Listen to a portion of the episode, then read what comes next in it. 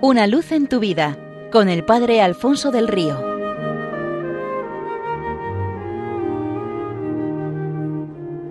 Un cordial saludo para todos los oyentes de Radio María desde el Seminario Diocesano de Getafe.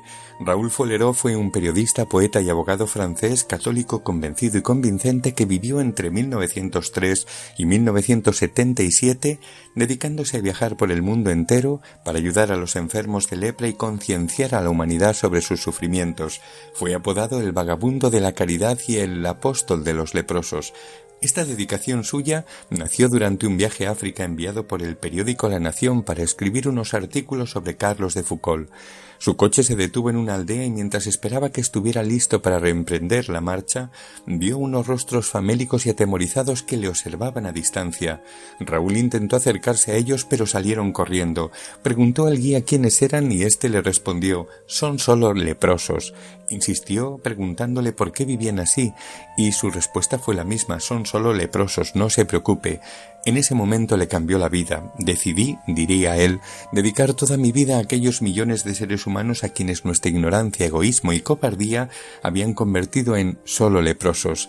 Desde ese día viajará con su esposa Madeleine dando la vuelta al mundo varias veces de leprosería en leprosería y cuentan de él que cierto día, visitando una de aquellas leproserías que parecían más un campo de concentración que un hospital, el director le fue enseñando las instalaciones y para que conociera una de las enfermas le presentó una leprosa llamada Estela.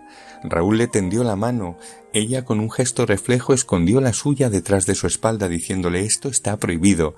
Entonces Raúl dirigiéndose al director le preguntó ¿y abrazar? ¿Está también prohibido? El director, muy incómodo, le respondió Eso no está contemplado en el reglamento. Entonces, dijo Raúl, si no está contemplado, no está prohibido, y si no está prohibido, es que está permitido. Y dio un cálido abrazo a aquella mujer. Este gesto, su primer abrazo un leproso, fue visto por otros muchos enfermos que, respetuosos con el reglamento, observaban la visita a distancia, y se convirtió de repente en una declaración que les recordaba que eran personas que tenían una altísima dignidad, que estaban vivos. En pocos minutos se fueron acercando todos para ser abrazados. Le decían soñábamos con que alguien viniera a visitarnos e hiciera algo así recordándonos que aún somos dignos de amor. Raúl no se cansaría de decir por todas partes yo no soy médico y no puedo curarles, solo puedo amarles y mostrarles que son hijos de Dios, más aún sus preferidos. En otra ocasión, al llegar a otra leprosería y lamentarse de no poder llevarles ninguna ayuda material, el representante de los leprosos le dijo No importa que no nos haya podido traer nada, nos basta con que se haya atrevido a venir a visitarnos. Solo queremos que nos dé un abrazo como esos que nos han dicho que ha dado usted a otros enfermos. Y de nuevo los leprosos desfilaron ante él para recibir lo que más necesitaban, un gesto más eficaz que muchos tratamientos, que les aportaba la certeza de saberse importantes para Dios.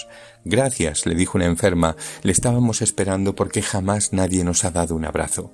Con motivo de sus bodas de oro matrimoniales en 1975 dijo La gran suerte de mi vida ha sido encontrar a Madeleine y casarme con ella. Nunca he viajado solo, siempre me ha acompañado en cada leprosería. De haberme presentado en solitario, los enfermos se habrían dicho otro funcionario lleno de curiosidad o de morbo al que no le importamos lo más mínimo.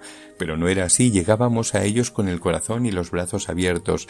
Madeleine se ocupaba primeramente de los niños. Aquello hacía sonreír a las madres y los maridos, al verlas felices, se acababan acercando, y todos venían a recibir el abrazo que les confirmaba que eran hijos de Dios. Aquella era la medicina más curativa. ¿Eres tú el que ha de venir o tenemos que esperar a otro? Mandó preguntar el precursor a Jesús poniendo voz a esa pregunta que anida en todo corazón humano.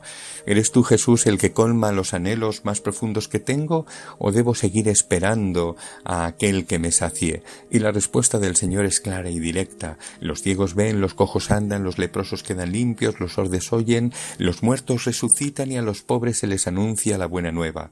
¿Cuál es esa buena nueva? Pues que son amados por dioses más, sus predilectos. Estas son las señales que confirman que Jesucristo es el que estábamos esperando, el que colma la sed del corazón, el que tenía que venir para sanar nuestras vidas, abrazándonos y comunicándonos la suya propia. Deseemos su venida suplicándole Maránata, ven Señor Jesús, y seamos sola totalmente y para siempre del Señor, sin salirnos nunca de su abrazo y conscientes de poderlo prolongar siendo un permanente adviento suyo para todos los que sufren, santo y fecundo adviento.